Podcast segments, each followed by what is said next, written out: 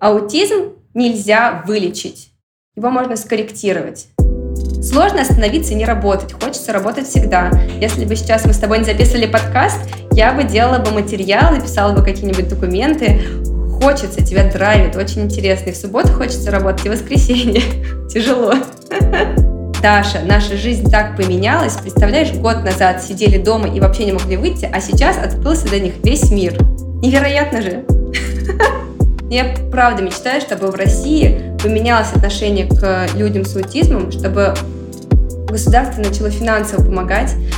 Прям так здорово было бы, если бы хотя бы 50% от терапии оплачивалось бы государством. Звучит нереалистично, но это же мечта, а мечтать можно о чем угодно. Всем привет! С вами Настя Егорова и мой подкаст «Выросли стали». Подкаст для тех, кто ищет профессию своей мечты. 2 апреля – это Всемирный день распространения информации об аутизме. Я пригласила специалиста по прикладному анализу поведения или ABA-специалиста Дарью Ли Романову. Люди этой профессии работают с детьми с аутизмом. Даша расскажет о том, как выбрала эту важную профессию – как уехала работать в Гонконг в один из самых больших центров аутизма в мире и стала единственным русскоговорящим специалистом там, а также о том, что должен знать об аутизме каждый человек в выпуске. Я буду рада, если вы поможете в распространении этого выпуска. Информирование общества приблизит нас к миру, где комфортно жить каждому. Даша, привет! Привет! Даша, расскажи, пожалуйста, где и кем ты работаешь? Я работаю поведенческим аналитиком. Но так как это звучит угу. очень серьезно, непонятно, я обычно говорю, что я работаю с детьми с расстройством аутистического спектра. А если и это непонятно, то я просто говорю, я работаю с детьми с аутизмом. Угу. Я работаю в международной компании в Гонконге. Компания называется Autism Partnership. Это международная компания, у них есть офисы в Лос-Анджелесе, в Сеуле, в Корее, в Австралии, в Канаде. Мне, досталось э, офис, мне достался офис в Гонконге. Я работаю там уже пять лет, а до этого я работала в России, э, в Москве и в Новосибирске. Здорово. Давай сейчас подробнее проговорим, поговорим про твой э, профессиональный путь. Профессия у тебя мега необычная. Я уверена, что люди, которые сейчас нас слушают, вообще об этой профессии ничего не слышали. Давай мы сейчас обо всем с тобой поговорим, чем ты занимаешься. Но сначала начнем с моего такого базового вопроса. Кем ты хотела стать в детстве? Ух, в детстве я хотела быть ветеринаром. Мне хотелось работать э, с лошадьми и с собаками. Потом был период, когда мне хотелось быть космонавтом. Как-то я, знаешь, в детстве думала, что это невозможно. То есть обычно, наоборот, дети в детстве мечтают о чем-то невозможном, а я поняла где-то к 13 годам, что вообще-то нет ничего невозможного, и можно и про космонавта мечтать. Но как-то я эту идею отложила. Но у меня была такая мысль, я прям рассматривала разные программы, а, куда можно было пойти, как, как к этому прийти. А потом я начала мечтать про то, чтобы быть психологом. Вокруг меня было много психологов. Моя мама психолог, и у меня было много друзей-психологов. Поэтому мне хотелось э, тоже стать психологом. Вот моя мечта детская. Сбылась. Угу. Да, получается, что ты действительно э, исполнила свою детскую мечту. А давай теперь по поговорим, где ты вообще получала образование, как ты выбрала профессию, вот, и как ты к этому пришла, к такой крутой организации, международному уровню. Я училась в Московском университете на клинического психолога. Я выбрала эту профессию и этот факультет, когда мне было уже 15 лет, наверное. Вокруг меня было много психологов, я начала спрашивать у них, где они учились, какие есть разновидности психологов. И я поняла, что мое сердце лежит к аутизму. Я узнала про это слово, про этот диагноз, когда мне было 12 лет. Моя мама отправила меня в лагерь, и в этом лагере помимо детей, таких как я, были необычные дети, странные, другие, разные. Там были дети с синдромом Дауна, были дети, которые говорили с помощью жестов, также были дети с различными необычными поведениями. Так я узнала, что это называется аутизм. Мне было интересно, потому что они, дети действительно были необычные. Знаешь, как вот в фильмах все эти стереотипы умеют э, высчитать день недели любого года, любого месяца, могут посмотреть на муравейник и сказать, сколько там муравьев, могут рассчитать уровень реки. Ну, то есть я не понимала, как это работает. Мне казалось это чем-то необычным. И я подумала, хочу вырасти и узнать про таких детей побольше. И к 16 годам я поняла, что мне нужно не просто идти в психологию, а в клиническую психологию. И так я выбрала свой университет и успешно закончила. Угу. И как ты нашла свою первую работу? Или ты, возможно, уже подрабатывала, когда училась? Знаешь, довольно быстро в институте я поняла, что знания довольно теоретические, а мне хотелось более практических знаний. Тогда я начала искать, какие есть эффективные способы работы с детьми с аутизмом и узнала про прикладной анализ поведения. В тот момент в России были только одни очные курсы. Очные – это значит, что преподаватель из Израиля прилетал на неделю, и ты мог у него учиться. Также были какие-то онлайн-курсы, но я поняла, что онлайн наверняка не мой формат. Мне хотелось э, задавать вопросы, мне хотелось быть в контакте с преподавателем. И заканчивая эти курсы, ты становился поведенческим аналитиком. В тот момент э, про это мало кто говорил, было мало таких специалистов. Сейчас, конечно, уже побольше. И свою первую работу я нашла благодаря э, этим курсам. Люди узнали, что я только собираюсь идти на эти курсы, то есть даже еще не прошла никакой модуль, у меня нет никаких знаний, но люди услышали, что я хочу пойти, и сразу же ко мне пришли, сказали, пожалуйста, возьмите нас к себе в работу. Я говорю, ну как так? У меня нет никаких навыков, я еще ничего не знаю. Но спрос на специалистов настолько большой, что даже одно твое желание пойти учиться уже приводило к тебе клиентов. Представляешь? Нет, я не представляю на самом деле. А, во-первых, да. А в каком году это было? Вот когда ты пошла именно на поведенческого аналитика? 2011 или 2012? Да, угу. вот так, наверное. И сколько вообще таких программ существует сейчас в нашей стране? Где можно вот этому обучиться? Насколько мне известно, существует три программы, которые утверждены Международной комиссией. Но на самом деле этот вопрос непростой, потому что сейчас Международная комиссия, она называется BACB, ну, возможно, кто-то из слушателей поймут, что эта аббревиатура значит. Если нет, то не страшно. Есть некая международная комиссия, которая дает э, разрешение на проведение курсов и говорит, да, эти курсы хорошие, они профессиональные, мы вам доверяем. Uh-huh. К сожалению, эта комиссия разорвала прекратила свои отношения со всеми странами, кроме Америки и Канады. То есть все европейские страны, а, азиатские, африканские, Россия, все страны оказались в таком подвешенном состоянии, что есть знания, есть желание обучать, но нет никакого высокого института, высшего института, который скажет, да, эти курсы хорошие. Когда я готовилась к подкасту, я начала искать информацию про то, какие университеты, какие программы сейчас есть в России. И оказалось, их прям много. Я удивилась, потому что я-то в голове у себя помню только те три сертифицированные. Это курсы Юлии Эрц, это курсы Екатерины Жестковой и есть Московский институт психоанализа. На этих курсах раньше можно было получить образование, а потом сдать международный экзамен. Сейчас можно получить образование в разных школах. Какие-то будут более профессиональные, какие-то менее. Но остается факт, что вы не получите уже такого диплома, который будет признан в международном сообществе. Угу. Так, давай вернемся к тебе. Вот ты э, пошла на эти курсы, к тебе уже идут клиенты. Так, ты проходишь эти курсы. А ты в Москве, да, заканчивала? У, по-моему, я, я просто смотрела твои сторисы, и ты там у Юлии, по-моему, да, вот как раз занималась? Да, ты права. Ага. Давай, продолжай свой путь. Я записалась на эти курсы. Они проходили раз в несколько месяцев. Юлия приезжает из Израиля, проводит неделю, эм, может быть, чуть дольше, я уже не вспомню точно. И в конце ты сдаешь экзамен. Для того, чтобы пройти полную программу, нужно закончить 5 модулей. И в конце пяти модулей тебе выдают диплом, который говорит, теперь у тебя есть допуск к международному экзамену. Это не значит, то, что ты сразу же сдал этот экзамен. Нет, у тебя есть шанс попытать свою удачу и сдать этот международный экзамен. Этот путь занял у меня чуть больше года, я думаю, потому что расписание зависело от преподавателя, как часто он приезжает в Россию. Я старалась каждый раз, когда открывалась возможность записаться на курсы, находить на это финансы. Это было довольно дорого для меня. И я работала, как я тебе уже говорила, фрилансером, ко мне приходили ученики. Также у меня была государственная работа в детском саду. Я была психологом в детском саду. И когда я закончила свое полное обучение, уже была довольно большая база клиентов, которые со мной работали не только как клиенты, где я была учителем, но также ко мне начали приходить специалисты, чтобы я начала обучать их. То есть, знаешь, такой куратор, который наблюдает за работой других людей и дает какие-то свои рекомендации. Довольно быстро получилось вырасти в этой профессии, потому что большой спрос и мало специалистов было на тот момент.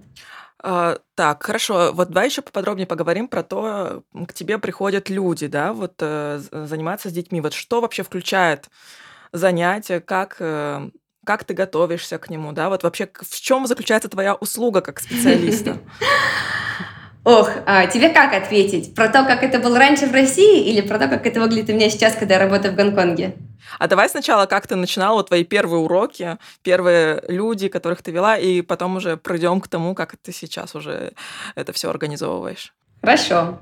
Когда я только начинала работать, у меня был супервизор, а еще у меня был куратор, такая ступенчатая система выстроена для того, чтобы человек не чувствовал себя потерянным, чтобы специалист знал, чем он занимается, и чтобы у меня всегда была возможность задать вопросы.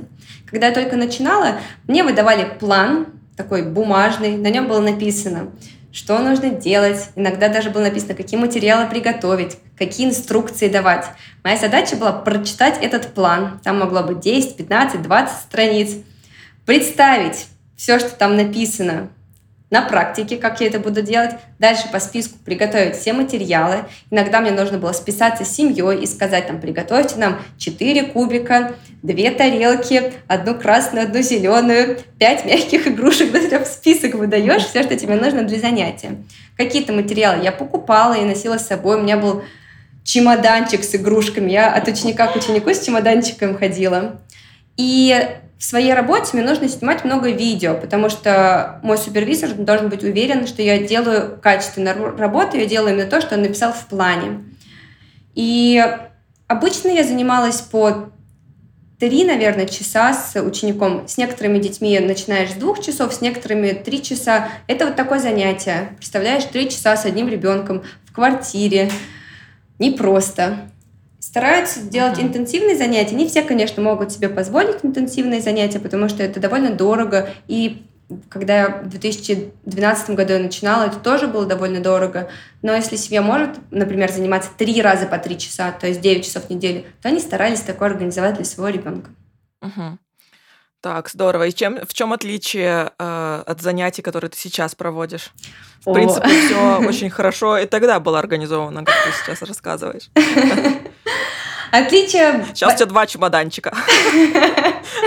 Ой, сейчас, слава богу, никаких чемоданчиков. Я налегке на работу иду с рюкзачком, и у меня в комнате просто Диснейленд организован. В комнате, в которой сейчас занимаюсь, там есть все игрушки. Очень много центр закупает. Конечно, это большое отличие, когда ты сам выбираешь материалы и вкладываешь свои деньги, когда тебе центр предоставляет все, что ты хочешь. Наверное, основное отличие состоит в подходе. То, что я занимаюсь уже не дома с ребенком, я занимаюсь в центре. У нас большой офис, к нам приходят ученики на полный день. Больше нету такого выбора, три часа заниматься или заниматься 9 часов, может ли себя, семья позволить себе или нет такие занятия. В центре есть такой пакет услуг. Мы занимаемся не меньше, чем 27 часов в неделю.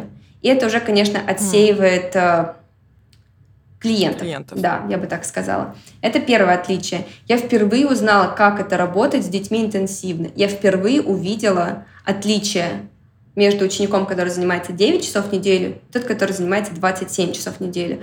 Я думаю, что не у многих специалистов есть возможность сравнить, потому что все-таки в России своя специфика. Это а, дорого, б, не так много центров, которые предоставляют такие интенсивные занятия. Даже если родители хотят, чтобы ребенок занимался интенсивно, они, могут, может быть, не найдут центра. То есть это первое большое отличие. Второе, вот я тебе рассказала, что у меня есть супервизор, который выдает мне план, мне нужно было его прочитать и снимать видео. Сейчас такого уже нет, потому что мой супервизор наблюдает за работой прямо в прямом эфире, то есть это значит, что он смотрит на мое занятие. А в нашем центре супервизоры находятся в офисе, они видят, как мы занимаемся, они дают нам рекомендации прям сразу же. Не нужно ничего расписывать, не нужно эти 20 страниц описывать, что нужно делать. Немного другое, немного другой формат. Представь, как ты работаешь может быть, в университете, тебе сразу же приходят и говорят, а давай здесь поменяем так, давай здесь сделаем по-другому. И ты тут же начинаешь вводить, внедрять все рекомендации в свою mm-hmm. работу. Это здорово, тебе не нужно ждать там месяца, когда у тебя будет следующая встреча с супервизором, ты получаешь эти рекомендации ежедневно, еженедельно и внедряешь сразу же в работу. Конечно, да, это более эффективно, когда тебе сразу же дают обратную связь точечно. Так, эм, Даш, мы еще э, с тобой в твоем, на в твоем профессиональном пути не дошли до момента, когда ты вышел на международный уровень. Вообще, вот как ты об этом центре узнала и как ты в него попала? Насколько я знаю, изучая твои соцсети, ты там единственный русскоговорящий сотрудник, правильно? Да, это действительно так. Autism Partnership довольно знаменитая компания в узком кругу специалистов. То есть, когда ты говоришь про аутизм, про международные компании, у тебя всплывает несколько названий. И Autism Partnership однозначно будет одним из них. Как я попала, как я узнала про этот центр? Я услышала, что директор центра приезжает, директор центра из Гонконга приезжает в Новосибирск. Я думаю, странный выбор. Почему в Новосибирск? Лучше бы в Москву приехал. В Москве все классные тусовки. Но я собрала чемодан, купила билеты в Новосибирск и приехала на три дня на тренинг, который проводил этот директор. Я была вдохновлена, поражена, удивлена тем, как по-другому можно работать. Вроде это тоже ABA-терапия, вроде он тоже себя называет поведенческим аналитиком, но то, что он делает, так сильно отличается от моей работы, у меня просто был переворот. И я подумала, сделаю все возможное, лишь бы оказаться рядом с этим мужчиной, лишь бы оказаться в этой компании. Мало того, что меня его подход удивил, меня еще харизма человека удивила, потому что специалисты, с которыми я общалась до этого, были довольно сдержанные, знаешь, такие по-советски неулыбчивые, шутки можно было говорить только иногда. А здесь был совершенно другой подход. Открытый, такой, эй-гей, давайте попробуем, и так, и сяк. Мне хотелось быть рядом с таким специалистом учиться от него. Наверное, еще стоит сказать, что к этому моменту, мне уже было 24 года, наверное, я начала чувствовать такой страх и разочарование, потому что я довольно быстро достигла успеха в своей профессии. Я думала, а что дальше? Вот мне только 24 года, куда мне дальше расти, у кого мне учиться? Я вроде уже все возможные тренинги прошла, я уже довольно успешная, люди хотят от меня учиться, а мне самой хотелось учиться, где учиться, у кого. И вот я почувствовала, что директор центра в Гонконге, это тот человек, с которым я хотела бы работать. Но хочет ли он со мной работать? Я маленькая, никому неизвестная, у меня плохой английский. I'm Dasha from Russia. хочет ли он, чтобы я с ним работала? И я прям, знаешь, с горящими глазами, с дрожащими руками подошла к нему и все это рассказала. Что я мечтаю с вами работать, делаю все, что возможно. Какой вообще есть путь? И он сказал, приезжай на стажировку. Тебе нужно купить билеты, найти себе проживание, а остальное я организую. И так я приехала на 5 недель в Гонконг. Меня совершенно все это поразило, очаровало. Я еще глубже убедилась, что да, я хочу переехать. И он сделал мне предложение о работе в конце этой стажировки. И так я переехала в центр. В 2018 году я как уже ты переехала. быстро потянула язык? Не быстро. Я занималась 9 месяцев ежедневно по 12 часов в неделю. Ты очень трудолюбивый человек. Но когда я приехала, я все равно чувствовала, что я ничего не понимаю. Ты говоришь с ребенком. У него такой, знаешь, китайский английский с акцентом. Параллельно тебе кто-то дает обратную связь на английском. Ты пытаешься... Я еще была на такой стадии, где я переводила то, что мне говорят, с английского на русский придумывала ответ на русском и потом переводила его обратно на английский. Там была такая долгая цепочка, что все думали, что я какой-то слоупок, я не умею быстро думать. Мне постоянно было стыдно. Мне давали обратную связь про то, что у тебя сильный акцент, его нужно поменять.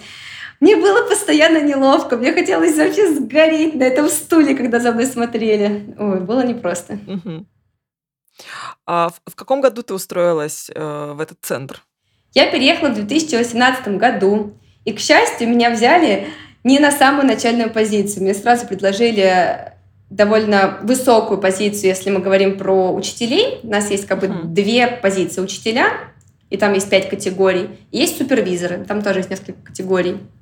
Мне предложили позицию учителя в этой компании и не самую начальную. Это позволило мне выжить, потому что в Гонконге высокий уровень жизни и высокие цены на жизнь. Я думаю, я бы не смогла там прожить, если бы меня пригласили на позицию стажера. Сейчас я уже супервизор. Даш, я видела в твоих соцсетях, что ты много путешествуешь, и я, как, как я поняла, ты путешествуешь по работе. Это какие-то командировки от центра или у тебя теперь э, ученики по всему миру? Как ты вообще вот организуешь сейчас свой рабочий день, свой рабочий график? Постоянно ли ты в Гонконге? На данный момент я нахожусь на Филиппинах, в Маниле, по работе. Наша компания обращается семьи со всего мира, потому что не могут найти специалиста высокого уровня в своих странах. Так случилось и с моим учеником на Филиппинах. Они не смогли найти специалиста, который подходил под их запрос. Они хотели опытного специалиста, специалиста, который использует методы прикладного анализа поведения. Поискали, не нашли, обратились в ближайший центр в Гонконге. И да, в Гонконге есть такая опция присылать специалистов на длительную терапию. Я нахожусь на Филиппинах уже 11 месяцев, и мой контракт до конца 2023 года. То есть в сумме я буду здесь э, один год и 8 месяцев или один год и 10 месяцев, я уже сбила со счет. Длительное время.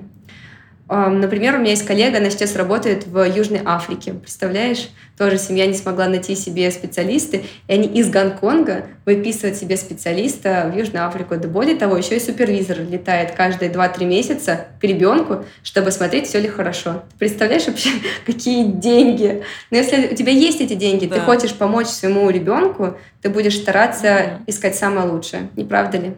Ну, да, конечно. Э, просто это еще говорит о том, насколько эта специальность уникальная, насколько специалисты очень редкие, особенно хорошие специалисты, даже на международном уровне. То есть люди летают да, из одной страны в другую. Э, офигеть. А вот даже если сравнивать какие-то международные да, образовательные программы в этой области и вот в нашей стране, уровень образования э, таких специалистов в нашей стране, он как бы наравне идет с международным образованием? Ух, непростой для меня вопрос, потому что я училась в России, и я не проходила такую же программу международную.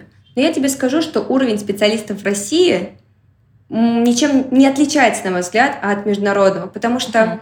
уровень и знания приходит не от программы, которую ты прошел, а от практики, которую ты получаешь, mm-hmm. работая с учениками.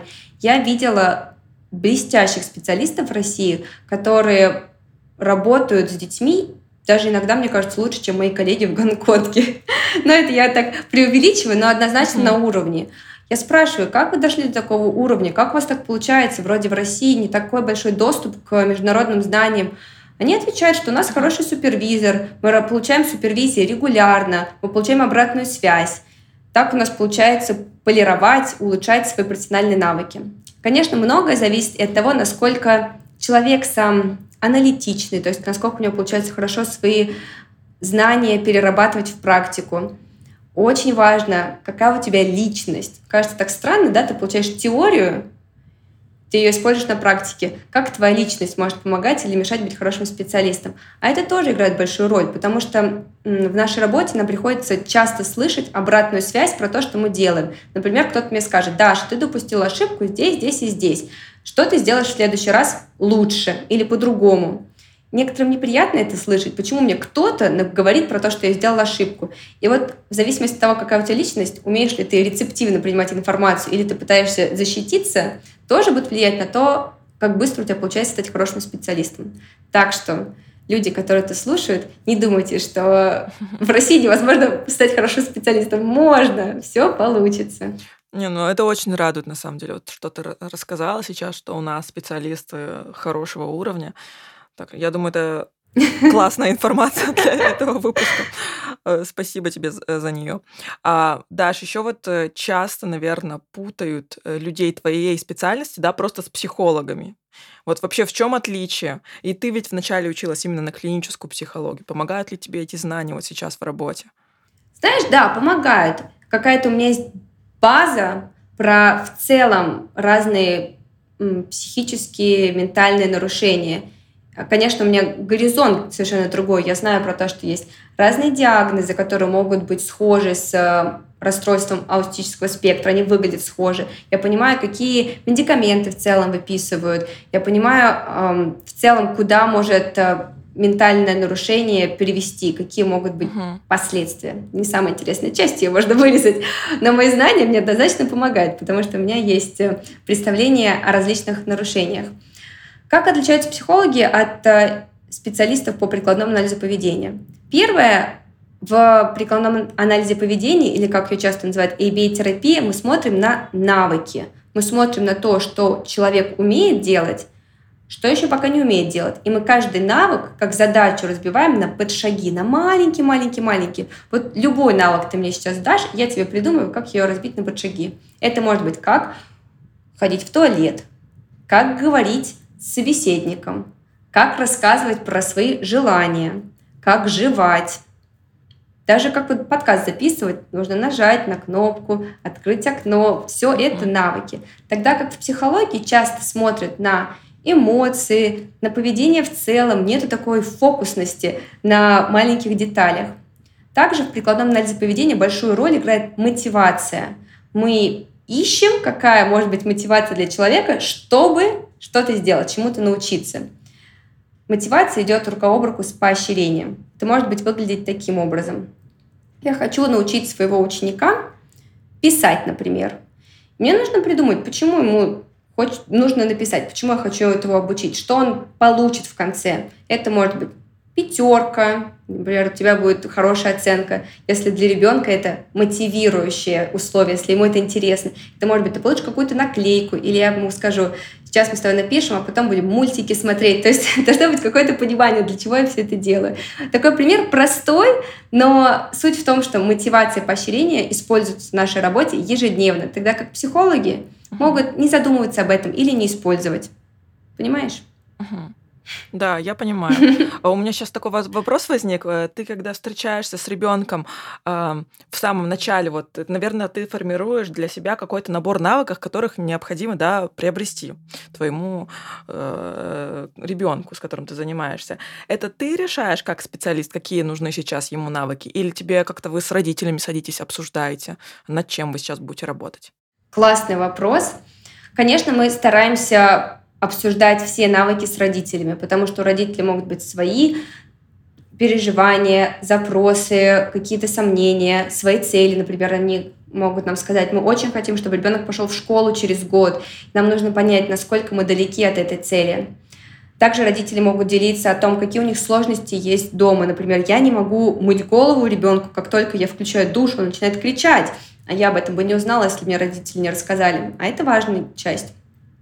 Также я сравниваю ребенка с нейротипичным учеником, то есть в такой возрасте, какие навыки должны быть у ребенка, например, в возрасте двух лет, во что он должен уметь играть, какие фразы у него должны быть, какие когнитивные навыки у него уже развиты. В зависимости от этого я составляю программу. Да, я уже сейчас на таком уровне, когда я сама могу составить программу, прописать цели, мы, конечно, обсуждаем с родителями, какие у нас есть цели. Если есть какие-то нереалистичные ожидания от нас, например, через месяц ребенок заговорит, запишет и уже пойдет в школу самостоятельно, нам нужно немножечко соизмерить наши амбиции с возможностями ученика, и мы начинаем работать. Да. Угу. Здорово. Uh, Даш, а что для тебя вот самое сложное в работе? Какой вот этап или какие-то вот, может, моменты? для тебя являются самыми такими непростыми? Знаешь, очень непросто было вначале разделять эмоции э, с семьей и потом не переносить это все на свою жизнь. Когда я только начинала работать, я очень много думала, как непросто родителям. Такой ребенок может родиться у любого. У меня тоже может такой быть ребенок, у моей подруги, у кого угодно. Как же непросто, наверное. Я много про это думала и эмоционально вовлекалась. Это было тяжело для меня. Я должна была научиться навыку разделять семью, себя и ученика, потому что это влияло на мой профессионализм. Сейчас я по-прежнему сопереживаю. Когда я про это говорю, у меня сразу вспоминается много историй различных семей, с которыми я работала. Но это больше не фрустрирует меня, это больше не, не делает мне больно, скажем так. Я по-прежнему могу выполнять mm-hmm. свою работу профессионально. Не просто поддерживать внутренний огонь. Я в профессии уже 10 лет, и мне очень нравится работать. Каждый день у меня то там, то тут всплывает какой-то инсайт, мне хочется делиться с коллегами успехами в работе. Но я вижу вокруг себя специалистов, у которых огонь угасает, потому что это непростая работа. Э, это работа, которая требует от тебя постоянного включения. Ты очень много думаешь. Редко получается прийти домой и отключить голову, сказать, все, больше я про своих учеников не думаю. И ночью думаешь, и утром, и всегда-всегда. Это может выжигать. А, поэтому я бы хотела, чтобы люди, которые это услышали, напоминали себе, что внутренний огонь нужно поддерживать, чтобы эта профессия оставаться э, успешным, чтобы получать удовольствие. Сложно остановиться и не работать. Хочется работать всегда. Если бы сейчас мы с тобой не записывали подкаст, я бы делала бы материалы, писала бы какие-нибудь документы. Хочется, тебя драйвит, очень интересно. И в субботу хочется работать, и в воскресенье. Тяжело. Вот это минус работы. Вот это тяжело. Слушай, ну, мне кажется, да, работа, э, твоя работа требует вот такой постоянной энергии, энергичности, да, ну, то есть, когда ты занимаешься с учеником, да, особенно с таким необычным, да, то ты основной как преподаватель, да, ты основной источник энергии, ты вот основной тот моторчик процесса этого. И вот как тебе удается вот этот постоянный э, пополнять себе в резервуаре твоего внутреннюю энергию, вот это вот запасы. Тем более, что ты как бы, да, это работа, э, как я считаю, работа очень эмоциональная, да, то есть э, ох, ты устаешь как бы и как профессионал, да, и тем более ты все равно думаешь о людях, с которыми ты работаешь, просто как человек. вот, как тебе удается вообще вот восполнять свою энергию? Я шучу, что в детстве меня, наверное, как Астерикс... Помнишь мультик Астерикс и Обеликс? Угу.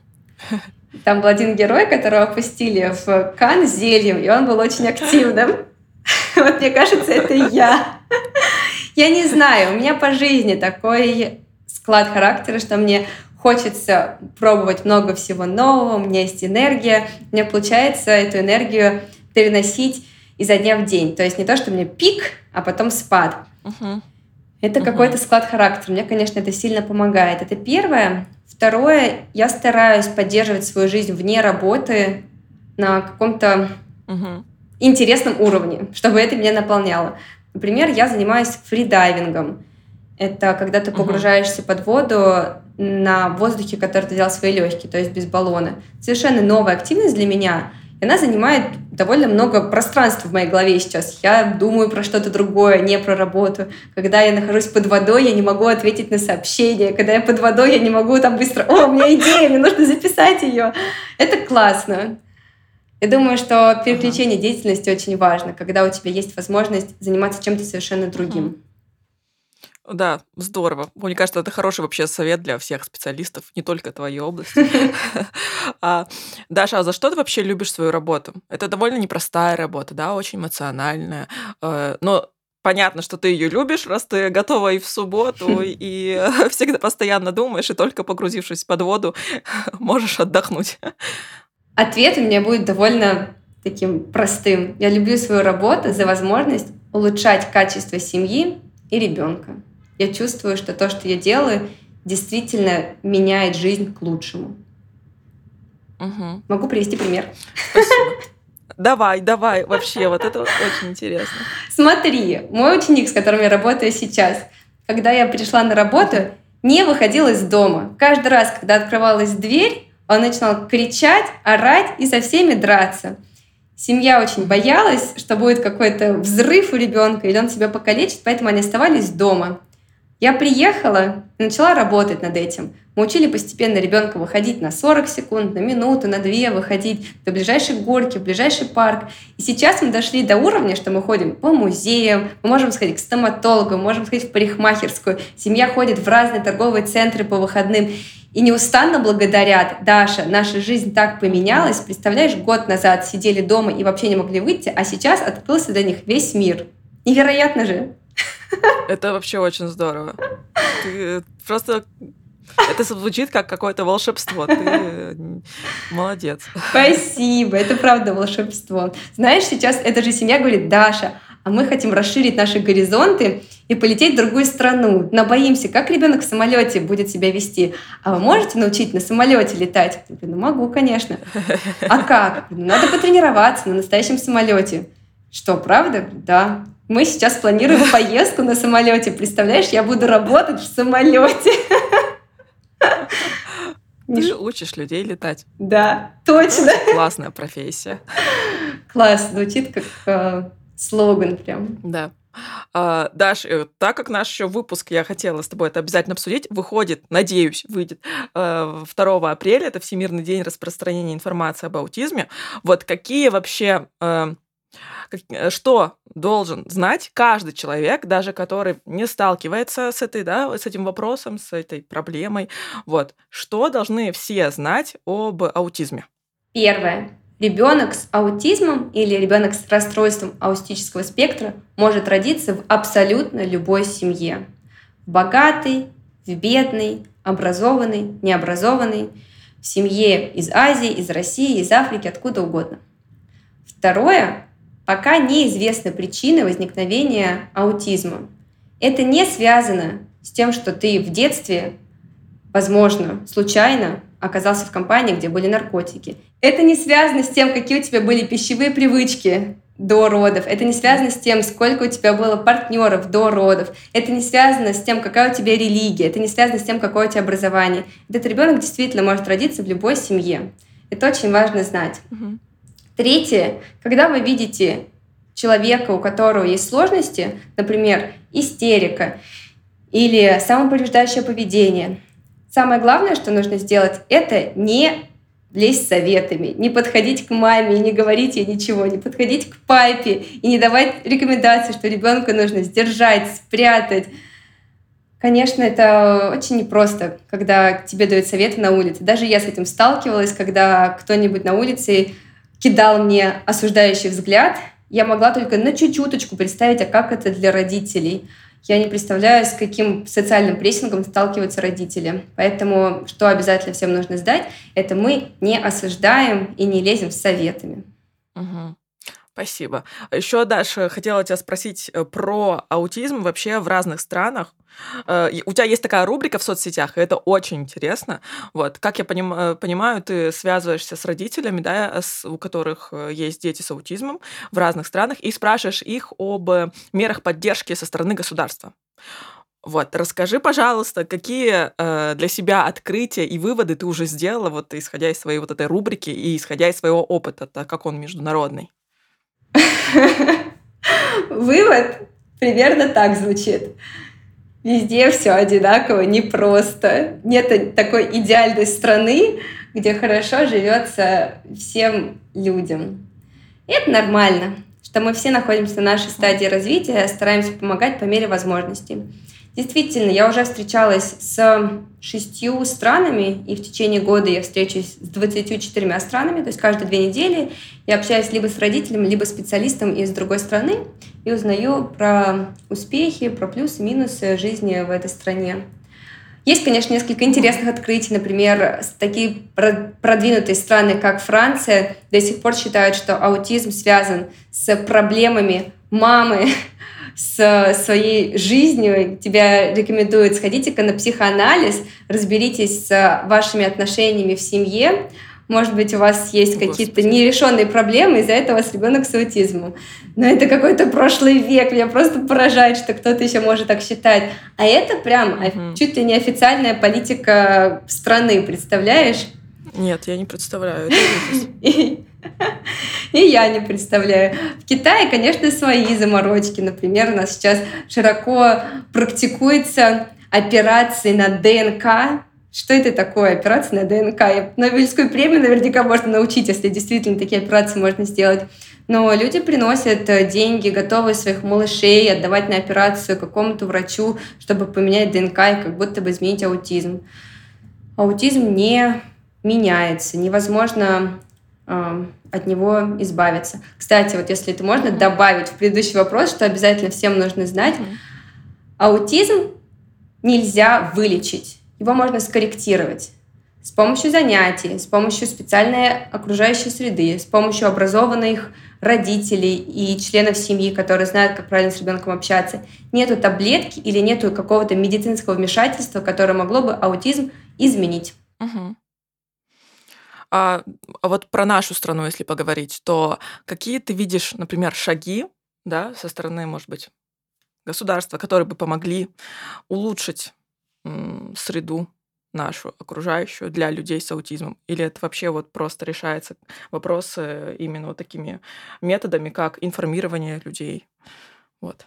Информирование однозначно поможет. Чем больше людей будут про это знать, чем больше людей будут знать, какие методы работы с людьми с аутизмом научно доказаны, какие нет, тем лучше будет помощь в нашей стране. Но если говорить про то, что могло бы помочь, я вижу несколько таких моментов, которые, на мой взгляд, могли бы улучшить ситуацию. Первое — это чтобы EBA-специалист, специалист по прикладному анализу поведения, стал профессией в нашей стране. У нас по-прежнему нет такой профессии. А, если бы меня записывали в какой-то трудовой кодекс, наверняка написали бы психолог или там специальный педагог — Нету такой профессии. А раз нет такой профессии, то и в институте этому не учат. А где учат? На специальных курсах, которые стоят дорого, не все могут себе это позволить. Наверное, из-за этого у нас так мало специалистов по-прежнему в этой области. Было бы так здорово, если бы этому обучали в институтах, если бы люди могли прийти и прям выбрать, хочу быть поведенческим аналитиком, когда вырасту. Этому обучили бы, и в будущем они бы работали по профессии. Представляешь? Вот моя мечта. Да, если бы, наверное, в институте, да, появился э, какой-то там факультет такой, да, соответствующий, соответствующая специальность, то и люди бы заинтересовывались, они бы смотрели, так, это что такое? Так, я узнаю, а вдруг мне это подойдет? То есть э, тут бы от предложения, возможно, появлялся бы спрос. Да, ты права. Знаешь, мне еще твои слова напомнили про мою дипломную работу.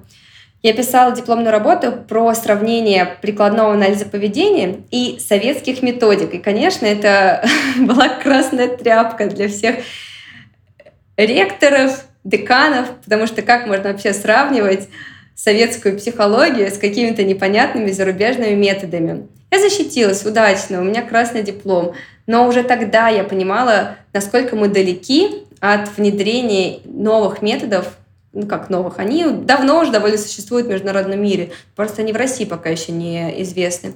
Мы довольно далеки от этого, поэтому просвещение важно. Важно, чтобы были люди взрослые, чтобы были педагоги, а, лекторы, деканы, которые знают про это, понимают, какая в этом есть сила, необходимость а, для людей с раз с расстройством аутического спектра. Круто, да. Вообще хорошо, что мы сейчас с тобой это озвучили. Вдруг кто-то нас услышит, кто может на это повлиять. И, ну, запустим это, по крайней мере, в космос, во Вселенную. Вдруг сработает. Даш, финальные вопросы. Какая твоя вообще профессиональная мечта? О, мечта. У меня так много мечт. Ну ладно, так. Давай разделим некоторые мечты, а некоторые у меня есть цели и задачи. Цели и задачи я знаю, как достичь, а мечта — это что-то большое. Я мечтаю когда-нибудь выступить на международной конференции, uh-huh. чтобы сзади меня был такой большой-большой экран, показывающий мою презентацию, мое лицо, чтобы я ходила uh-huh. по аудитории взад-вперед, свободно говорила на свою тему, чтобы аудитория смеялась над моими шутками, над моими примерами, чтобы меня внимательно слушали, чтобы аудитория была человек на тысячу, наверное, и чтобы у них были брошюрки, в этой брошюрке среди спикеров была моя фотография и написано «Дарья Романова».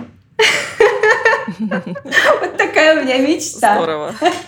Ну ладно, у меня есть и другие мечты, более альтруистические, скажем так. Сейчас я применила эту мечту только к себе. Я правда мечтаю, чтобы в России поменялось отношение к людям с аутизмом, чтобы государство начало финансово помогать. Прям так здорово было бы, если бы хотя бы 50% от терапии оплачивалось бы государством. Звучит нереали... нереалистично. Но это же мечта, а мечтать можно о чем угодно. Здорово. Э, спасибо. И финальный вопрос. Как я понимаю, ты с 2011 года, да, у нас в профессии, то есть больше уже 10 лет, 12. О, Какой да. бы ты дала себе совет? Ну, сейчас 23 же. Точно. Какой бы ты себе дала совет 12 э, лет назад, 13 лет назад? Я бы сказала себе, Даша, не бери на себя больше ответственности за прогресс ученика, чем нужно. Не все зависит от тебя. Угу. Вот так. Супер. Спасибо, Даш, что ты вообще пришла. Я очень для меня ценный выпуск. Надеюсь, э, все получится, я его выпущу именно 2 апреля. Удивительно у тебя профессия, у меня даже нет слов, насколько она важная, помогающая. И надеюсь, что мы сейчас с тобой сделали действительно хорошее дело, да, рассказали о таких э, людях, э, людях с аутизмом, о такой профессии. И, может быть, ну, у кого-то, хотя бы у людей, не знаю, сколько-то, хотя бы у десяти, может быть, появится желание узнать что-то подробнее об этой профессии. Вот. Спасибо тебе. Да, давай верить, что мы закинули зерно, и дальше, как э, волны, они разойдутся, и до кого-нибудь информация дойдет. Супер. Всем пока. Пока-пока. Спасибо, ребят. Очень здорово, что вы дослушали этот выпуск до конца. Для меня это очень важно. Вы можете оставить свою обратную связь. Для этого можно перейти в телеграм-канал «Выросли стали» и написать комментарии там, либо написать свой комментарий в Apple Podcast, а также можно просто поставить лайк в Яндекс Музыке. Всем хорошей рабочей недели. Всем пока-пока.